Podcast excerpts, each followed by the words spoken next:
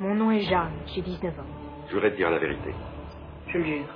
Où avez-vous été baptisé? Dans l'église de Don Rémy. Qui vous a pris votre croyance?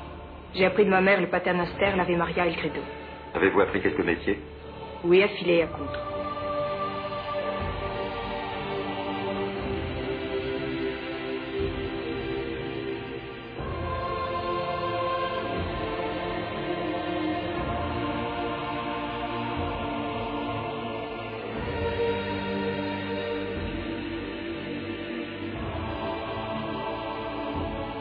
2000 ans d'histoire.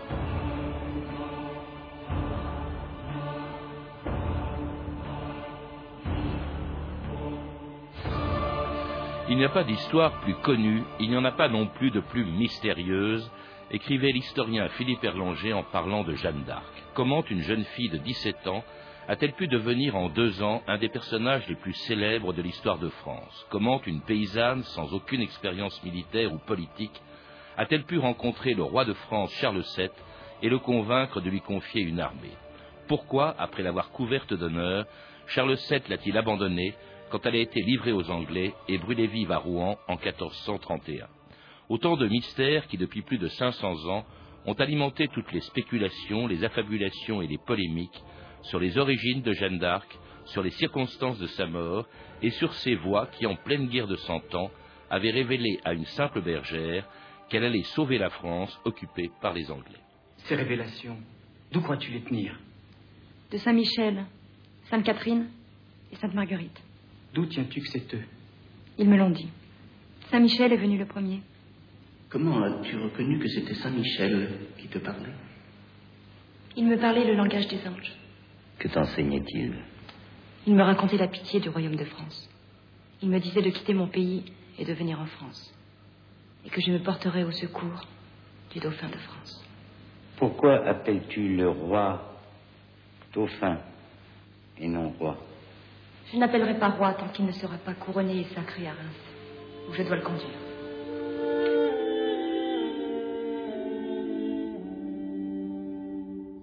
Colette Beaune, bonjour. Bonjour. C'était l'extrait d'un très beau film de Jacques Rivette, Jeanne la Pucelle, autrement dit Jeanne d'Arc, à laquelle vous avez consacré deux livres, une biographie publiée chez Perrin en 2004 et un autre livre, toujours chez Perrin, Jeanne d'Arc, Vérités et légendes, dans lequel vous réfutez point par point les hypothèses d'un auteur que j'avais reçu il y a un an et demi dans 2000 ans d'histoire, Marcel Gay, selon lequel Jeanne d'Arc était probablement de sang royal et non pas la fille d'un paysan, et qu'elle n'avait peut-être pas été brûlée vive à Rouen, comme le dit l'histoire officielle, c'est-à-dire celle que vous défendez en somme, Colette Beaune.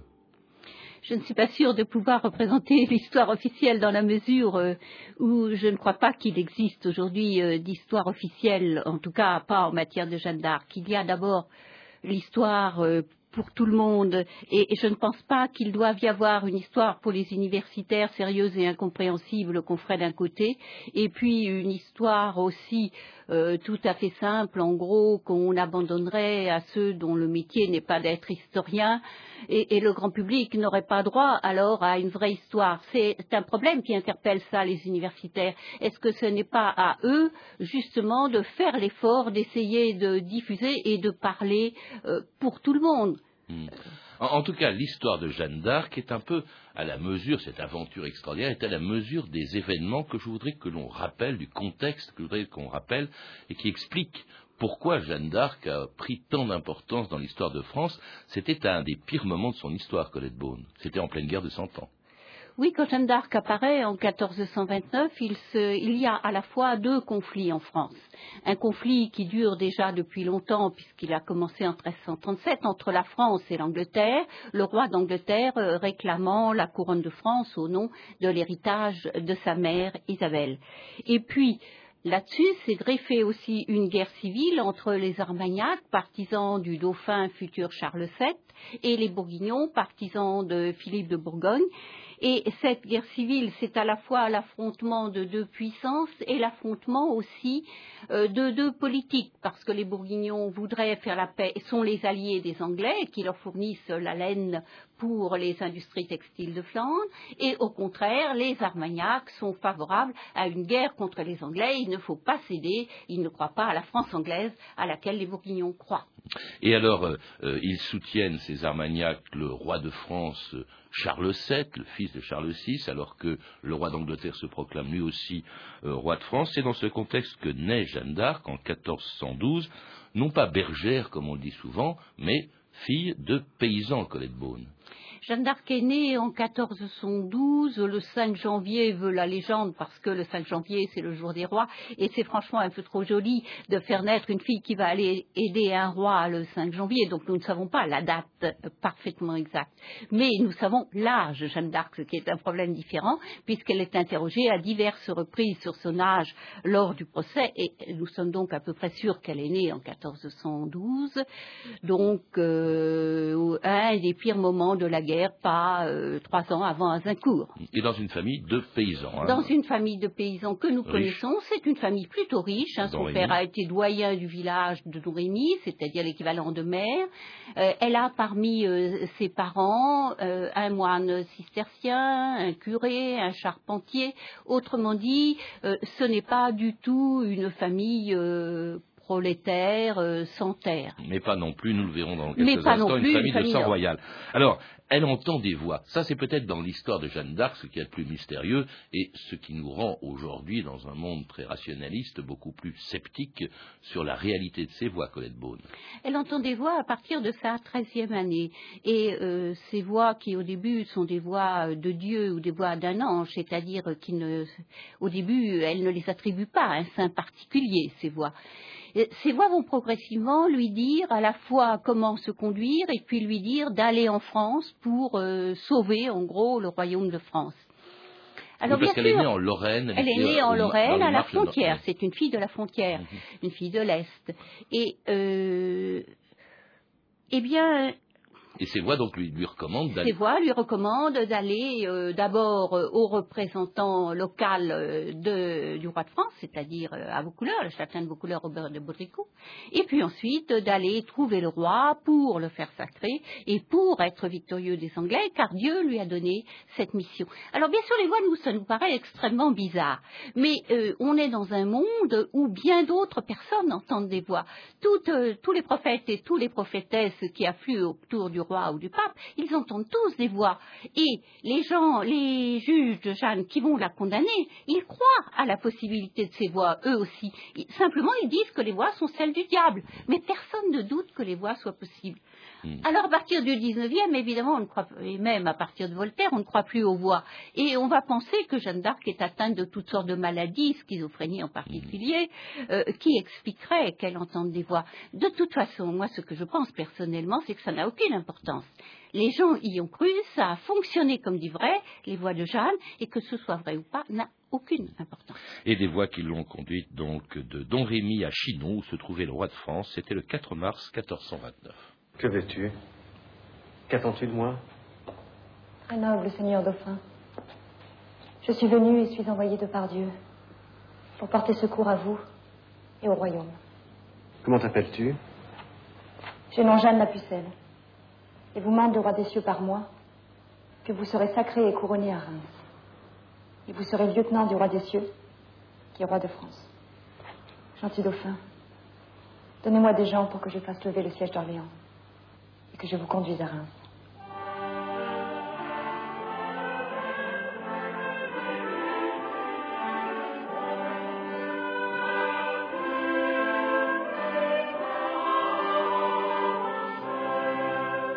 c'est un des moments les plus célèbres de l'histoire de France.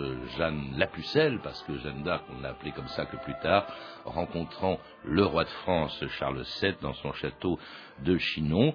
Et alors le roi, euh, qui elle n'avait jamais vu, elle le reconnaît alors qu'il se dissimule au milieu de sa cour, il la reçoit alors qu'elle n'est qu'une simple paysanne, et ce n'est possible, selon certains, que, au fond, s'ils se connaissaient en réalité tous les deux, c'est-à-dire si Jeanne d'Arc, et ça c'est la thèse que défend Marcel Gay entre autres, euh, que si elle est en réalité de sang royal, c'est-à-dire la sœur, la demi-sœur bâtarde et cachée de Charles VII, la fille d'Isabeau de Bavière et de Louis d'Orléans, c'est l'hypothèse des historiens dits bâtardisants, Colette Beaune.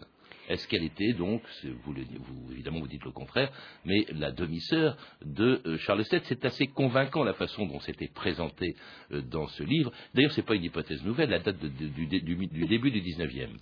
Cette hypothèse, euh, c'est un préfet qui s'ennuyait fortement à Limoges ou à Bergerac et qui, en 1805, a pensé que vu qu'il ne croyait pas aux voix, lui non plus, eh bien, il fallait expliquer la rencontre entre Jeanne et le roi Charles par la parenté biologique, c'est-à-dire par le sang. Et il a donc inventé que euh, Jeanne d'Arc serait la fille d'Isabeau de Bavière et de, Louis, mère de Charles VII et de Louis d'Orléans, frère de Charles VI. Mhm. Euh, ce qui nous suppose évidemment une mauvaise réputation de la reine Isabeau, mauvaise réputation, oui, on peut trouver certains textes qui disent que la reine Isabeau est une mauvaise femme, d'autant qu'elle est parfois l'adversaire des Bourguignons, et dans ce cas, les Bourguignons ont disent mal.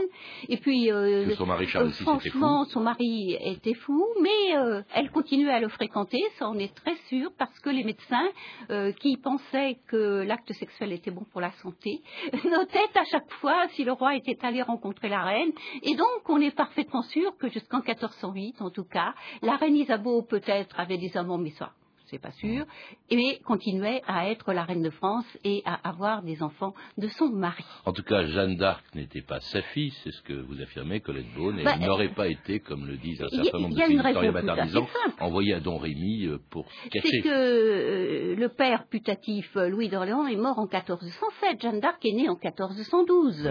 Alors même si 1412, à quelques mois près, c'est pas sûr, entre 1407 et 1412, cela fait quand même un problème de sperme congelé qui est dans absolument impossible à résoudre. alors donc, elle est née à Don Rémy, euh, soit, mais comment se fait-il qu'une petite paysanne comme elle soit reçue par le roi de France?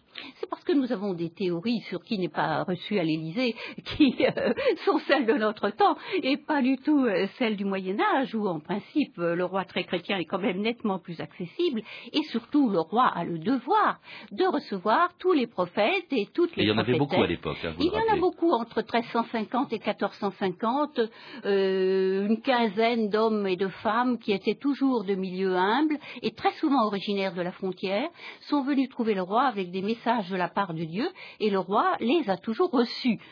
Il n'a pas forcément suivi leurs conseils, ça c'est un autre problème. Mais pour ce qui est d'être reçu par le roi, oui, déjà dans la Bible, le roi reçoit le prophète. Alors, il la reçoit, cela dit, il est malgré tout sceptique, puisqu'il euh, l'a fait interroger par une commission de théologiens à Poitiers. Alors aussi, ce qui rend sceptique beaucoup d'historiens, c'est que euh, ce livre de Poitiers, dans lequel Jeanne, dit-on, aurait avoué qu'elle était de sang royal, eh bien, il a disparu des circulations. On ne l'a jamais retrouvé. Euh, je ne pense pas qu'il faille euh, obligatoirement penser à un scepticisme pour expliquer que Jeanne ait été examinée à Poitiers, parce que tous les prophètes sont examinés il faut prouver qu'ils sont vierges, par exemple. Il faut prouver aussi euh, qu'ils ont été annoncés par des textes. Il faut prouver qu'ils sont pieux. Autrement dit, on n'est pas reçu prophète comme ça. Hein. Il y a toute une série de vérifications, d'examens de passage qui sont normalement faits pour d'autres que Jeanne, exactement dans la même forme.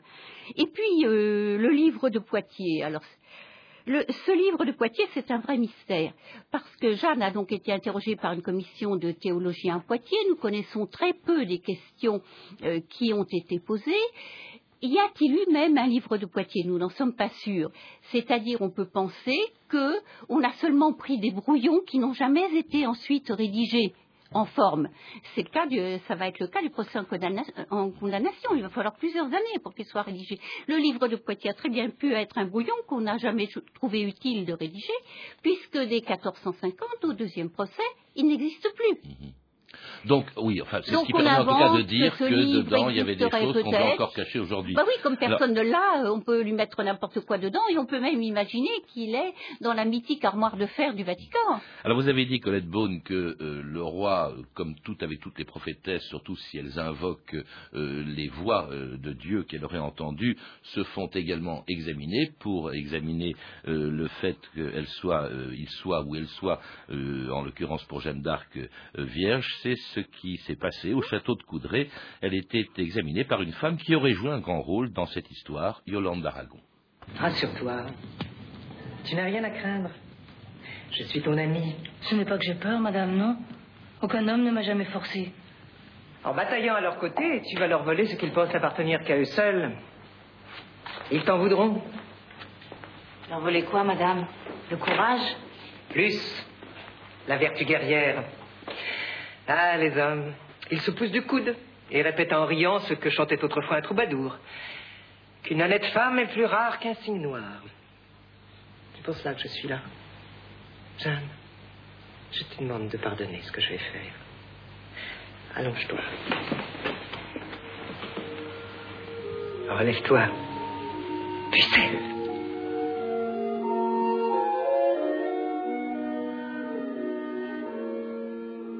Pourquoi était-il si important, Colette Beaune, que euh, Jeanne d'Arc soit pucelle Les vierges, pensait-on, étaient euh, plus fréquemment que les autres les envoyés de Dieu.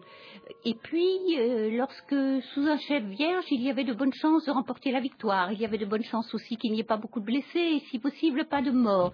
La virginité portait une espèce de baraka.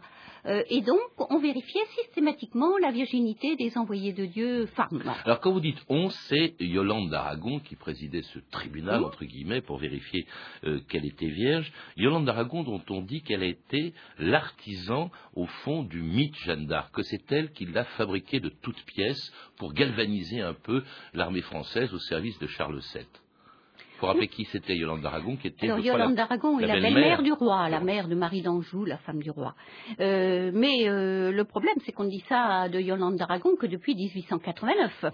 Et que euh, au XVe siècle, nul n'a jamais eu l'idée que la reine Yolande ait pu avoir euh, un rôle dans l'aventure de Jeanne d'Arc. Au moment où Jeanne d'Arc apparaît, il faut bien quand même rappeler que René d'Anjou, à cette époque-là, est le vassal dévoué du roi d'Angleterre.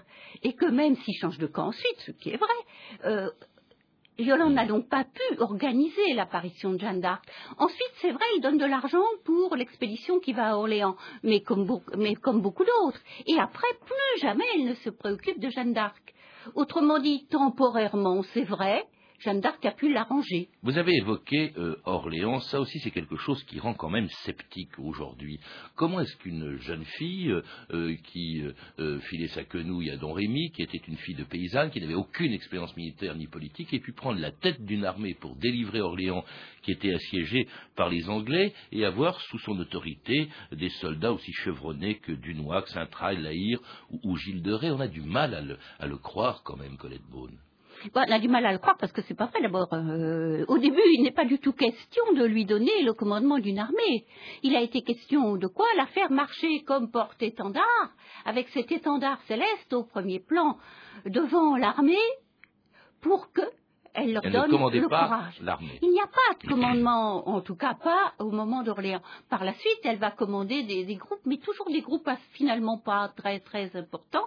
Et on voit très bien qu'elle commande des groupes de plus en plus importants au fur et à mesure qu'elle a de l'expérience. Mais au début, quand elle débarque à Orléans, euh, c'est la caution de Dieu, tout simplement, un porte-étendard. Et puis, ça parce elle que- est chargée aussi de remonter le moral des troupes. Elle parle euh, aux soldats avant l'assaut. Elle leur dit que Dieu est de leur côté et que donc l'assaut va être victorieux. Ça oui. En tout cas, c'est à elle qu'est attribuée la victoire sur les Anglais, Orléans, puis ensuite les autres villes qui Pas seront tout de prises. suite. hein. Au moment où. Orléans est prise, il y en a beaucoup d'autres qui disent euh, c'est moi qui ai remporté la victoire, dont le capitaine d'Orléans, dont le chef de l'armée qu'on a envoyé à Orléans, dont elle n'était que l'un des nombreux participants. En tout cas, c'est à elle, c'est elle qui est à l'honneur, si on peut dire, oui. après cette victoire à Reims, lorsque, comme ses voix le lui ont demandé, elle va faire sacrer Charles VII roi de France, euh, et euh, elle est là, présente, et puis juste après, voilà que le roi semble l'avoir abandonnée, trahi même presque, puisque lorsqu'elle est euh, capturée, le 23 mai 1430, et jusqu'à son procès et à sa condamnation à mort, le roi Charles VII, qui lui devait tant, n'a pas levé le petit doigt pour elle. Là encore, c'est une chose qu'on a du mal à comprendre, Colette Beaune.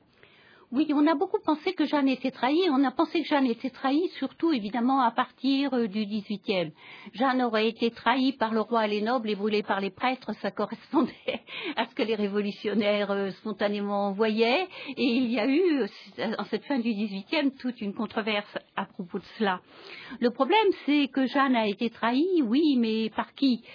Par Guillaume de Flavie, le capitaine de Compiègne, qui avait refermé un peu trop vite les portes. Mais abandonné surtout. Comment il que Charles VII la laisse livrer à, son sort À abandonner, le problème est différent. Hein. Il négociait, dites-vous, avec les Bourguignons, en fait, pour essayer de les faire passer de son côté contre les Anglais. C'est pas le premier homme politique qui fasse de politique à la fois, figurez-vous. Et c'est pas parce qu'on est au XVe qu'on ne sait pas faire ça. D'un côté, on joue la guerre, si ça marche, tant mieux. Et de l'autre, parallèlement, on négocie, et puis on voit ce qui sort. Et puis c'est tout. Tandis que Jeanne est Mais il est vrai qu'il ne s'est pas donné une peine folle pour la récupérer, mais à sa décharge, il faut quand même comprendre que dans la mesure où l'Université de Paris a accusé Jeanne tout de suite d'hérésie, il ne pouvait guère l'aider parce que qui eh, cherche à aider une hérétique est lui-même hérétique. Oui, parce que Jeanne est jugée à ce moment-là donc à Reims par un tribunal qui cherche à la faire passer pour une sorcière ou une illuminée.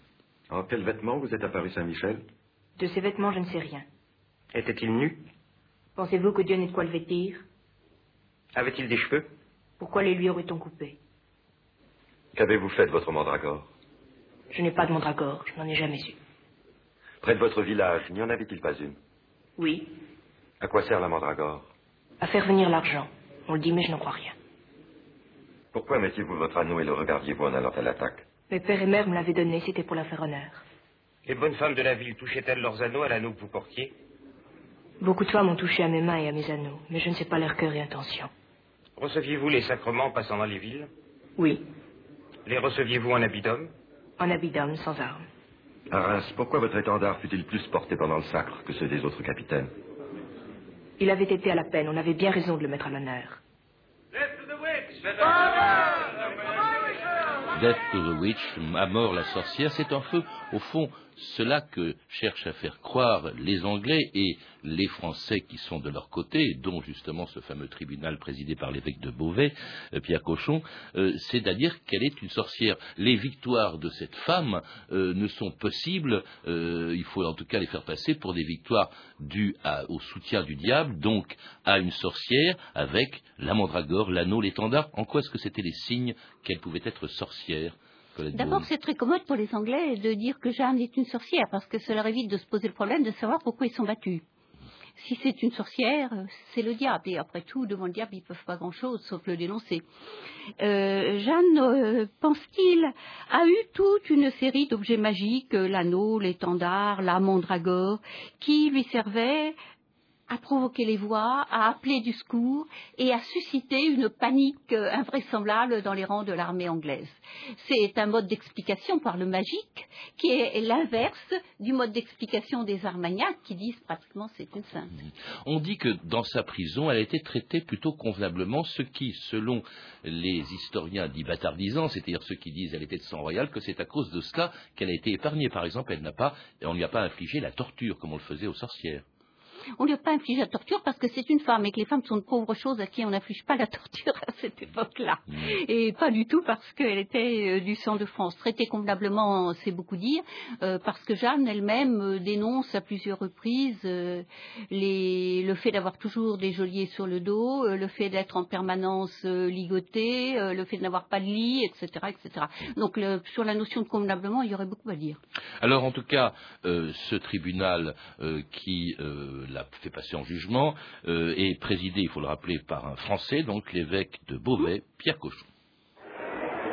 Nous, par la miséricorde divine, évêque de Beauvais, disons et décrétons que tel un membre pourri, pour que tu n'infestes pas aussi les autres membres, tu dois être rejeté de l'unité de l'Église, retranché de son corps, livré à la puissance séculière.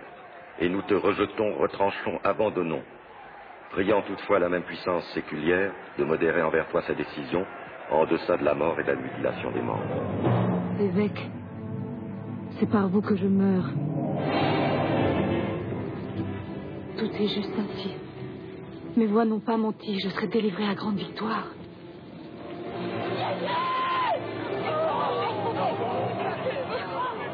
Et c'était un extrait du procès de Jeanne d'Arc de Robert Bresson, Jeanne d'Arc sur le bûcher, criant Jésus juste avant de mourir, si elle est morte sur le bûcher en 1431. Car selon certains euh, euh, historiens qu'on dit survivalistes, elle aurait été remplacée par quelqu'un d'autre. C'est quelqu'un d'autre qui serait mort sur le bûcher à sa place. Euh, ils affirment que son visage était caché, donc que ça pouvait être n'importe quelle autre femme, et qu'elle serait, que Jeanne d'Arc aurait survécu, serait réapparue même cinq ans plus tard à Metz sous un autre nom, Claude des Armoises. Alors vous, vous jugez cette hypothèse totalement fantaisiste, Colette Beaune oui, j'aimerais bien que ce soit vrai. Parce que moi aussi, ça me ferait plaisir qu'elle ne soit pas morte sur le bûcher. Elle serait morte aujourd'hui. Hein, elle serait morte aujourd'hui. Oui, mais ce que je veux dire, c'est que si on a cru à la survie possible de Jeanne d'Arc, c'est que quand elle est morte, il y avait, d'abord elle est morte très jeune, et beaucoup de gens encore espéraient en elle. Et il leur semblait euh, franchement totalement impossible qu'elle ait complètement disparu. Et ils ont attendu qu'elle revienne. Ils étaient prêts à croire. Euh, je dirais pas n'importe qui, mais, mais, finalement oui. Il, il était nécessaire que, que, Jeanne réapparaisse pour que Dieu n'ait pas abandonné la France. Vous voyez des choses de ce mais genre. Mais justement, elle réapparaît sous un nom, Claude des Armoires. Et puis surtout, quand elle réapparaît, on convoque ses deux frères et ses deux frères la reconnaissent. Colette Bonne, avouez que c'est quand même troublant. Oui, elle réapparaît euh, près de Metz en 1436, donc euh, cinq ans après. Euh, elle est reconnue effectivement par ses frères. Alors il y a deux solutions. Soit ses frères n'étaient pas ses frères, nous n'en savons rien, à vrai dire. Hmm. ça pouvait être d'autres personnes se faisant passer pour ses frères, comme Jeanne elle-même n'était peut-être pas. Ben, c'est très possible. Ah hein c'est pas impossible. Soit c'était ses frères, parce que je, suis bien obligée d'envisager les deux propositions. Soit c'était ses frères, et dans ce cas, on, il pouvait franchement penser que depuis que Jeanne d'Arc était morte, eux avaient perdu beaucoup d'argent. Euh, l'un de ses frères avait été fait prisonnier deux fois, il avait dû payer deux rançons. Euh, les euh, dons du roi à Jeanne d'Arc avaient été assez importants, elle s'était beaucoup enrichie et sa famille aussi quand même dans cette affaire. Et si elle réapparaissait, la famille à nouveau, si vous voulez, se retrouvait dans la faveur du roi et pouvait espérer une vie meilleure. Mmh. Et donc, même si de vrais frères pouvaient avoir intérêt à ce qu'elle revienne. Et puis, euh, toute autre possibilité, ça faisait cinq ans, ils peuvent aussi éventuellement avoir été de bonne foi. Vous savez qu'il y a le retour de Martin Guerre, là, où, euh, par exemple, où un époux est reconnu par sa femme, et était-il, était-elle de bonne foi ou non, nous n'en savons Parce rien. que cette Claude des Armoises, elle a vraiment existé, même si c'était pas Cette Claude des Armoises a vraiment existé, c'était une aventurière dont on suit à peu près les aventures euh, dans les compagnies de gendarmes de l'époque on suit ses déplacements. Elle savait elle aussi bien monter à cheval, elle n'était pas timide avec les hommes. Elle ressemblait peut-être vaguement physiquement à Jeanne, ça c'est très probable. Mais euh, autrement, euh, c'était à peu près le contraire. Comment expliquer le succès justement de, livres, d'hypothèses déjà anciennes, date du XIXe siècle, qui disent elle a survécu, qui disent c'était la fille d'une fille de sang royal, ce qui expliquerait tout. Et, en quoi est-ce qu'elles sont choquantes, Colette Beaune? Ben, Ces hypothèses prouvent euh, une chose dont il faut plutôt se féliciter, c'est qu'on s'intéresse toujours à Jeanne d'Arc et qu'il y a toujours euh, des choses à chercher en matière d'histoire de Jeanne d'Arc. Et de ce côté-là, ma foi, euh, ça me paraît pas une, mauvaise chose. Et que l'historien, de temps en temps, avoue, ou plus exactement qu'il dit jusque-là je sais et après je ne suis pas sûr. Hmm. Ce qui n'est pas le cas, selon vous, donc des, auteurs de, ce livre que vous réfutez dans le vôtre, hein, euh, de vôtre, qui est donc Jeanne d'Arc, Vérités et légendes, un, livre publié chez Perrin, euh, de même que euh, un livre plus ancien, La biographie de Jeanne d'Arc, que vous lui avez consacré, publié en 2004 chez Perrin, et qui a reçu le prix du Sénat du meilleur livre d'histoire. À lire aussi, pour être objectif, hein, justement l'ouvrage dont vous démontez euh, les affirmations de Roger Saint-Zic et Marcel Gay, L'affaire Jeanne d'Arc, publié chez Florent Massot en 2007. Vous avez pu entendre des extraits des films suivants. Le procès de Jeanne d'Arc de Robert Bresson, disponible en DVD chez MK2 Éditions. Jeanne la Pucelle de Jacques Rivette, édité en VHS chez Citel Vidéo. Jeanne d'Arc, Le pouvoir de l'innocence, un téléfilm de Pierre Badel. Vous pouvez retrouver toutes ces références par téléphone au 32 30, 34 centimes la minute ou sur le site franceinter.com. C'était 2000 ans d'histoire, à la technique Lédouine Caron et Antoine Viossa, documentation et archives Emmanuel Fournier, Clarisse Le Gardien et Franck Olivard, une réalisation de Anne Comilac.